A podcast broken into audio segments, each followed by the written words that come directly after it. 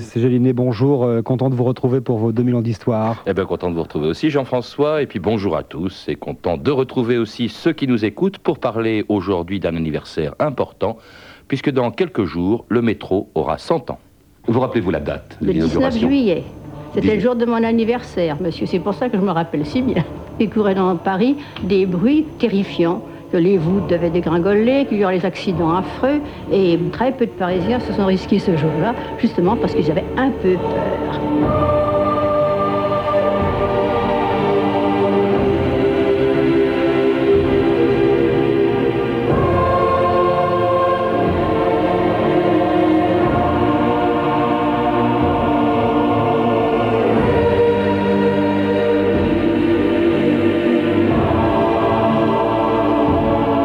2000 ans d'histoire.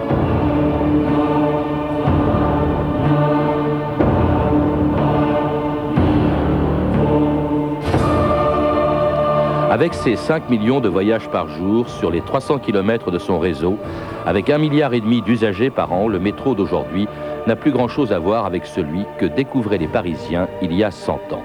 C'était le 19 juillet 1900. Ce jour-là, un petit homme à moustache, Fulgence Bienvenue, inaugurait la première ligne de métro, les 19 km qui vont de Vincennes à la Porte Dauphine. De cet homme qui a conçu et réalisé un des plus grands chantiers de l'histoire, il ne reste aujourd'hui que le nom d'une station de ce métro dont l'aventure est tellement associée à la mémoire des Parisiens que partout où ils passent, quand ils pensent à leur ville, ils pensent d'abord à son métro. Oh, tu me plais, tu sais. T'es belle. Puis avec toi, c'est comme si j'étais à Paris. Tiens, tout à l'heure, je faisais semblant de dormir, on ne me parlait pas, hein. Je me laissais glisser. Ben, c'est du ce que j'entendais Le métro. Tu te rends compte? Le métro. Ah, ce que tu sens bon. Le métro. En première. Jean-Paul Bailly, bonjour. Bonjour. Vous êtes président de la RATP qui célèbre en ce moment même donc les 100 ans de son métro. Il n'y a pas que le métro à la RATP, mais enfin vous avez célébré les 100 ans du métro dont nous allons parler avec vous. Mais peut-être deux mots sur cette réplique de, de Jean Gabin dans Pépé le Moco. Bon, elle est moins connue que le célèbre Tas de beaux yeux, tu sais. En tout cas, elle est nettement plus originale. Oui, et puis elle est vraiment euh, le, le symbole de, de ce qu'est le métro pour euh, les Parisiens, où qu'ils soient dans le monde. Euh, le métro reste euh, une partie prenante de, de leur vie et euh, de l'histoire de leur ville. Enfin, Mhm. c'est euh, les Parisiens le savent, les étrangers aussi, pour qui euh, les deux grands symboles de la ville de Paris sont la Tour Eiffel et le métro. Alors Jean-Paul Bailly, il faut rappeler que ce métro est né il y a 100 ans. C'est le premier métro en France, mais ce n'est pas le premier du monde. Dans, dans ce domaine, la France a même pas mal de retard. Ah oui, de loin pas. De loin pas le premier dans le monde. Le premier dans le monde était celui de Londres en 1861, qui a été suivi par d'autres métros. Il y a eu New York, Glasgow, Budapest. euh, Berlin, oui, Berlin. Pourquoi, pourquoi ce retard? Ben, ce retard, euh, c'est un retard qui est lié à la, à la prise de décision. Et euh, il y a eu une, très grande bataille qui a duré presque 30 ans entre la ville et l'État. Ils avaient euh, chacun des projets très différents. Et pour, euh, je dirais, les, synthétiser un petit peu, au fond, le projet de l'État était euh, plutôt un projet de type RER, avec des lignes interconnectées sous Paris entre les différentes lignes euh, de ce qu'est aujourd'hui la SNCF. Et le projet de la ville était le métro, tel qu'il est là. Et donc, finalement, après 30 ans de tergiversation, c'est la ville de Paris qui l'a emporté. Et donc, c'est le projet de métro tel qu'on le connaît qui euh, a été décidé. euh, En 1897. en 1897, et donc la première ligne a été inaugurée en, le 19 juillet euh, 1900. Qui avait raison, qui avait tort? Je crois que dans une agglomération comme Paris, pour ce qu'elle est devenue, euh, ils avaient tous les deux raison. hein. Il y a besoin d'un réseau de type métro qui est un réseau important, mais quand même assez local. Et puis, on voit très bien qu'il y avait aussi besoin d'un réseau régional. Donc, euh, dans de très grandes agglomérations, il y a besoin de tous les niveaux de réseau. Mais comment se déplacer les Parisiens en attendant leur métro? Ah ben, les Parisiens, les Parisiens se déplaçaient euh, euh, essentiellement euh, avec euh, ce qu'étaient à l'époque euh, les omnibus et les tramways hippomobiles. En 1880, euh, la, compagnie qui exploitait les tramways hippomobiles avait la plus grande cavalerie privée du monde. C'était la CGO, hein, qui était la RATP de l'époque. Il y avait 15 ou 16 000 chevaux mhm. qui étaient entretenus, si j'ose dire, pour faire fonctionner, pour faire fonctionner ces, ces, tramways hippomobiles en particulier. Et puis assez vite, euh, mais à peu près de manière simultanée avec euh, le métro, sont apparus les premiers, les premiers tramways électriques, un petit peu avant, vers les dernières années du, du 19e siècle. Euh, et puis ensuite, il y a eu la, décision pour le métro, mais très longtemps, le métro et les tramways ont cohabité. Il y, avait, même, il y avait, même, les bateaux-mouches, une centaine ah, de bateaux-mouches. Il y avait des fiacres qui étaient des taxis de l'époque, 10 000 fiacres dans Paris. Tout ça faisait des embouteillages, je crois, bah, considérables. Euh, Jean-Paul Bailly, d'où la nécessité d'un métro qui est confié à un homme dont on a totalement oublié le nom aujourd'hui, sinon c'est une des plus célèbres, une des plus grandes stations parisiennes, qui est Bienvenue, Fulgence Bienvenue. Oui, Bienvenue, Bienvenue est un, homme euh, exceptionnel. C'est vrai qu'il n'est probablement pas connu à la hauteur de ce qu'a été mm. sa réalisation, mais euh, c'était un grand ingénieur, euh, un polytechnicien du corps des ponts, euh, et qui, avec son équipe, a, réalisé ce, métro en étant responsable à la ville de Paris, avec une efficacité et euh, un caractère visionnaire exceptionnel. efficacité, parce que c'était extrêmement difficile, c'était un des plus grands chantiers de, bah, l'histoire. Il fallait passer sous la Seine, ce qui pour l'époque était un exploit. Euh, ah oui, avec des techniques, à, avec, des techniques à l'époque qui étaient totalement révolutionnaires. Notamment, ils ont été amenés à congeler euh, les terrains pour pouvoir pour pouvoir passer sous la Seine. Enfin, des et, quand on voit les, les photographies que l'on a aujourd'hui de cette période de chantier, euh, on peut être impressionné, je veux dire, quand on voit comment été éventrée la rue de Rivoli, comment été euh, totalement ouverte avec des structures en, métallique préfabriqué qui arrivait pour faire les voûtes euh, sur la place de l'Opéra. Enfin, les, Aujourd'hui, de très bons livres. D'ailleurs, il y en a un qui est sorti pour le centenaire sur ces chantiers et ces travaux du métro. C'était vraiment exceptionnel et une technique euh, absolument remarquable. Et, ça, tout ça réalisé très rapidement. Hein, la, la, première ligne, euh, en, le 19 juillet 1900. ah oui, la première ligne est 19 juillet 1900. Donc les travaux ont été très rapides, mm. mais comme la décision été tardive, un des petits drames de l'inauguration, c'est qu'elle est arrivée quelques mois trop tard, puisqu'elle devait arriver pour l'inauguration de l'exposition universelle qui était le 14 avril 1900, et que l'inauguration du métro n'a eu lieu que le 19 juillet. Avec des premiers passagers, donc euh, le 19 juillet 1900, le souvenir justement de ces premiers passagers recueillis à la radio en 1956. Je l'ai pris à la porte Maillot le jour de l'inauguration qui a été très simple. Il n'y avait personne comme officiel. Euh, tous les officiels étaient avec le président de la République, euh, Loubet, à une grande revue navale qui était à Cherbourg. Où avez-vous pris le métro? À quelle station? À l'hôtel de ville, monsieur. Nous étions toute une bande de jeunes. Nos parents nous avaient défendu expressément de le prendre. Je vous avoue qu'il faisait un temps splendide ce jour-là. En descendant dans ces voûtes, qui étaient glaciales, toutes sombres, nous n'étions pas très fiers. Nous avions pris les premières, naturellement. Je crois que ça coûtait 25 centimes. Nous avons été jusqu'à Vincennes. En voyant le ciel bleu, en sortant dans ce bois de Vincennes si beau, nous avons poussé un soupir de soulagement en disant Mon Dieu, le soleil est tout de même plus beau que la cave. J'avais environ six ans et demi à cette époque. J'étais parti avec ma mère qui avait des courses à faire du côté de l'hôtel de ville. Je suis parti vers le métro à la station Obliado. Nous sommes arrivés à l'entrée du métro qui était décoré de drapeaux tricolores. Nous sommes montés dans la première voiture, la voiture motrice, mais aussitôt que le chef de train a donné le signal du départ par un petit coup de trompette, eh bien, j'ai bondi de ma place et j'ai été du côté de la cabine du conducteur. Et là, j'ai fait tout le voyage le nez collé à la vitre. Alors, j'ai d'abord observé le tunnel. J'ai vu des guirlandes d'ampoules de chaque côté du tunnel. J'ai admiré la petite ligne droite qui montait vers l'étoile. Et en arrivant, j'étais tellement content que lorsque j'ai rencontré mes petits camarades le soir, eh bien, je leur ai expliqué tout ce que j'avais vu. Et je leur ai dit, vous savez, il faut y aller voir parce que c'est bigrement chouette.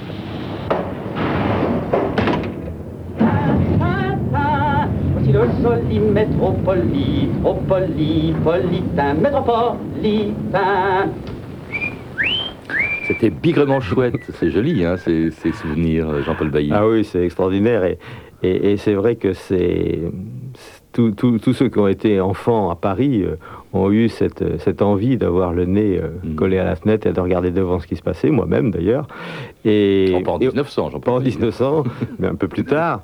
Et, aujourd'hui, ça, me faisait, ça me faisait penser, dire, à cette évolution de l'histoire. Aujourd'hui, sur la ligne 14, euh, eh bien, euh, chaque enfant peut être euh, effectivement complètement à la place du conducteur mm. en voyant défiler, le, défiler le tunnel. En tout cas, à l'époque, en 1900, les journalistes s'intéressaient bien entendu aussi au métro. La revue de presse, Stéphanie Duncan. Le lendemain de l'ouverture de la première ligne, donc la ligne Porte de Vincennes, Porte Dauphine, le métro est plébiscité par la presse parisienne. Enfin, le métropolitain fonctionne, s'exclame le matin un des quatre grands journaux de l'époque. Le métropolitain qu'on avait tant raillé et chansonné, rappelle le petit journal, marche enfin vite et bien à la satisfaction générale. C'est vrai que la construction du métro avait inspiré des chansons comme celle-ci. Il y a que des rues qu'on défonce en ce moment dans Paris. Nous serons tous engloutis. C'est qu'on y remue la terre pour niveler le terrain mais qu'est-ce qu'on veut donc faire? Et pourquoi tout ce train? C'est pour le métro, métropoli, métropolitain. Et voilà, c'est ce qu'on a entendu tout à l'heure. Donc aujourd'hui, 19 juillet 1900, c'est chose faite et les Parisiens semblent apprécier, du moins en général. Le journal Le Matin décrit la foule bigarrée, venue nombreuse, juger l'œuvre merveilleuse accomplie par les ingénieurs. Dans cette foule, nous reconnaissons avec les figures du tout Paris, ça on les voit plus trop aujourd'hui, les physionomies si caractéristiques de ces travailleurs de toutes les classes et de tous les métiers. Mais ceux qui l'apprécieront le plus, assure le journal, ce sont sans contredit les Parisiens amoureux de la campagne et qui à présent vont pouvoir habiter la grande banlieue sans négliger les affaires qui les appellent quotidiennement dans la cité. Le journal s'extasie du confort moderne style des gares et des wagons, très recommandable au point de vue de l'hygiène et de la propreté, mais invite tout de même les voyageurs à boutonner le veston ou la jaquette. On risquerait une pneumonie fâcheuse et de ne pas traverser la voie, on est sûr d'y mourir. Très sérieusement aussi, le journal L'Intransigeant redoute que l'extrême différence de température entre l'extérieur et le souterrain ait de graves conséquences pour la santé des voyageurs, ce qui n'empêche pas d'ailleurs le même journal de protester de ligne plus loin contre l'interdiction de fumer dans les voitures. Le journal socialiste La Lanterne apprécie la modicité du billet de métro, 25 centimes en première classe, 15 centimes en seconde. Serge Basset, dans le Figaro, s'amuse de l'attitude des arrivants, harassés par la chaleur du dehors. Il faut rappeler que ce 19 juillet 1900, il fait 30 36 degrés à Paris. Ah, ces voyageurs s'exclament Délicieux comme il fait bon ici, c'est à y passer les vacances. Puis plus on descend dans les tunnels, que de hum hum, sans rail dans les gorges délicates, il y a du rhume dans l'air. Mais en sortant du métro, écrit le matin, chacun s'extasie sur la rapidité du voyage, sur la magie du décor, de ce délicieux joujou parisien, si utile, si commode et si sûr. Et puis euh, utilisé aussi, Jean-Paul Bailly, parce que le succès a été foudroyant, hein, on peut déjà le sentir dans ses textes. Ah, oui, oui, oui, le, succès a été absolument foudroyant. Dès, dès la première année, c'est-à-dire dans l'année 1900, il y a eu 15 à 16 millions de, de Parisiens qui l'ont utilisé. Et euh, le succès n'a fait que croître et embellir, à la fois du niveau de la fréquentation et puis le développement du réseau. Mmh. Le, développement le développement du réseau a été continu et très rapide entre 1900 et 1930, où pratiquement en 1930, on a à peu près la configuration actuelle du métro dans Paris. Et à partir de 1930, 1930 euh, à 1960, disons en gros, euh, c'est essentiellement des extensions en banlieue qui ensuite verront euh, le relais pris de ces extensions en banlieue par, euh, par le RER. E et alors également, bon, on évoque les dangers, on a peur pour la santé. Cela dit, les dangers, il y en avait. Hein. il y avait par exemple, il y a eu ce célèbre et sinistre incendie de 1903, 77 morts au métro Couronne. Hein. je crois que les gens ont été asphyxiés essentiellement. Ah oui, ah ça a été un, accident, un accident terrible mais qui n'a pas freiné euh, le développement euh, du métro. Simplement, il y a eu un certain nombre de décisions importantes qui ont été prises, euh, de modernisation, d'organisation différente de l'exploitation, d'abandon des rames en bois. bon, toute une série de décisions qui d'ailleurs marquent encore la philosophie de sécurité de, de la RATP. Et dans certains de ces aspects d'organisation, on trouve encore des traces. À des décisions qui ont été prises en 1903. À l'époque, elle s'appelait la CMP, la compagnie du métro parisien, donc qui prenait toutes ces mesures, et notamment, surtout, parce que du temps de l'accident du métro Couronne, les métros étaient en bois, euh, bah, euh, les décisions de mettre en service très tôt, euh, la, le SPRAG, pardon, le, le, métro métallique qui a duré jusqu'en 1983. La dernière rame, je crois, a fonctionné jusqu'en 83. La dernière rame a fonctionné jusqu'en 1983, et là, tous ceux qui ont pris le métro connaissent bien ces, rames métalliques traditionnelles qui étaient en général rouges et vertes qui était Sprague, qui était Sprague Thompson, qui était de construction américaine euh, et qui était d'une robustesse euh, et d'une fiabilité extraordinaire. Et aujourd'hui, évidemment, il n'y en a plus, mais dans le cadre du centenaire, nous avons réhabilité une qui euh, circule un dimanche sur deux sur la ligne 6 en s'arrêtant sur le pont pour regarder la tour Eiffel. Et c'est aussi un hommage rendu à cette formidable machine qui était le Sprague.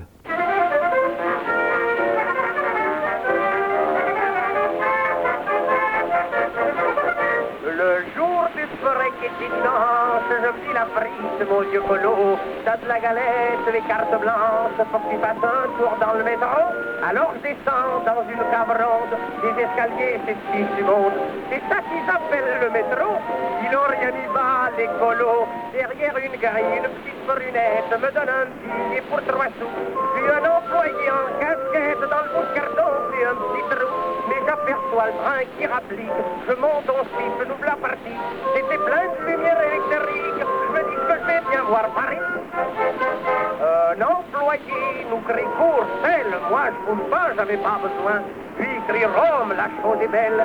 Si je descendais voir le patelin, j'irais baiser le pied du Saint-Père. Je me levais quand un de mes voisins me retient et me dit Bouge pas, vieux frère, je vais faire embrasser les miens. Le truc part pendant qu'il m'interpelle et l'employé nous crie Clichy. Clichy après court à la selle, il y a la courante dans ce pays-ci. Truc repart et l'homme en casquette crie en vert. Un monsieur près de moi me demande C'était d'ici êtes? Je réponds en vert, c'est pas l'endroit.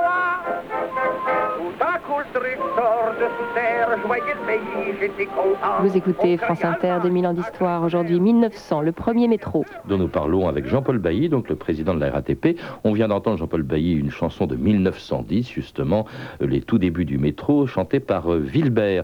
Alors, on l'a entendu tout à l'heure dans la revue de presse, le métro c'est aussi un art. Son succès, c'est peut-être le fait que les stations étaient décorées d'une manière extraordinaire par Guibert, qu'on appelait, je crois, le, le ravachol de l'architecture. Guimard. Guimard, pardon. Guimard. Guimard. Ah oui, on ne peut pas parler du métro sans parler de sa dimension culturelle, mhm. et on ne peut pas parler de la naissance du métro sans parler de, Guimard. Euh, Hector Guimard euh, a proposé et a fait installer euh, des, entrées en particulier qu'on voit encore dans Paris, encore un certain nombre, qui sont d'ailleurs le symbole du métro, du métro parisien.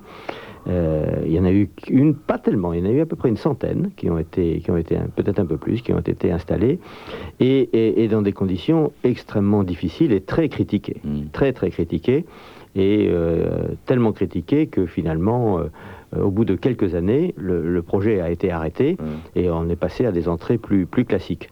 Mais il n'empêche qu'aujourd'hui, avec, euh, avec le recul, on se rend compte à quel point, euh, je dirais, bah, Hector Gimmer était, était, était lui aussi un peu à la fois visionnaire, mmh. visionnaire dans sa dimension artistique, parce qu'il a vraiment été un des créateurs du moderne style, et visionnaire dans sa dimension industrielle, parce que c'était le premier qui probablement ait industrialisé du design, pour faire des entrées grandes, petites, couvertes, etc.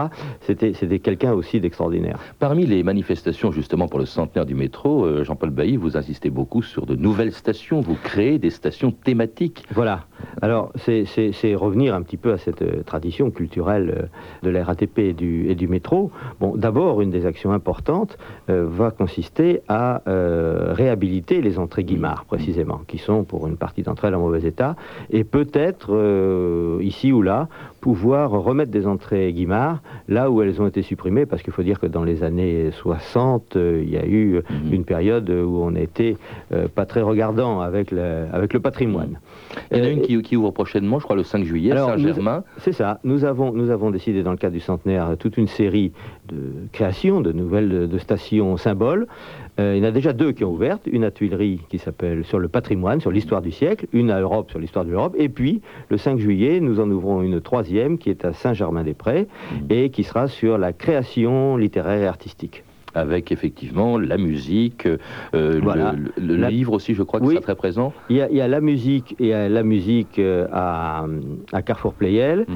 Il y aura l'écologie à Luxembourg, le cinéma à Bonne Nouvelle, près du Grand Rex, le sport à Villejuif Léo Lagrange, la santé à Pasteur, et puis, euh, nous l'évoquions en début de, Mhm. de réunion, à Montparnasse Bienvenue, il y aura une station symbole consacrée à tous ceux et, qui ont fait le métro euh, pendant ce siècle. Et à toutes les techniques effectivement nouvelles qui apparaissent pendant longtemps. D'ailleurs, le métro n'a pas tellement progressé sur le plan des techniques, peut-être parce qu'on a beaucoup misé peut-être un peu trop sur la voiture. Mais dès les années 50, on voit effectivement progresser le métro avec euh, d'abord la création de la RATP, hein, euh, dont vous êtes le président, qui a été créée en 49, RATP, donc qui mettait en chantier de nouveaux métros à pneus. Rouler mieux, c'est aussi l'idéal à la réalisation duquel se sont attachés les techniciens du métro parisien. Les roues de fer seront dorénavant remplacées par des bogies de quatre pneus roulant sur un chemin bétonné établi à côté du rail, tandis que quatre roues de guidage placées à l'horizontale maintiendront la direction de la rame.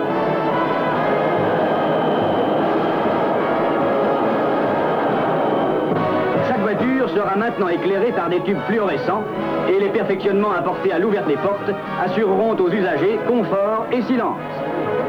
C'était donc en 1952. Je crois que la première rame à pneus a été mise en service en 56. euh, Exact. euh, Jean-Paul Bailly. Il y a eu des tas d'autres modernisations qui font peut-être un peu déplorer la disparition de, de l'ancien métro. Il y a eu donc le Sprague qui progressivement a disparu, le métro métallique du début du siècle. Euh, Il y a eu aussi l'automatisation avec la disparition du fameux poinçonneur de métro, euh, remplacé donc pas par des machines, avec peut-être aussi pas mal de fraude du coup.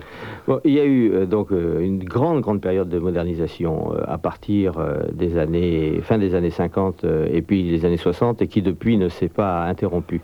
Avec euh, euh, d'abord des très, très gros progrès sur le matériel. hein, Mm. à la fois plus silencieux, plus confortable, avec une plus grande capacité, plus rapide. Euh, et puis, euh, non seulement sur le matériel, mais sur le nombre de rames que l'on est capable de faire circuler.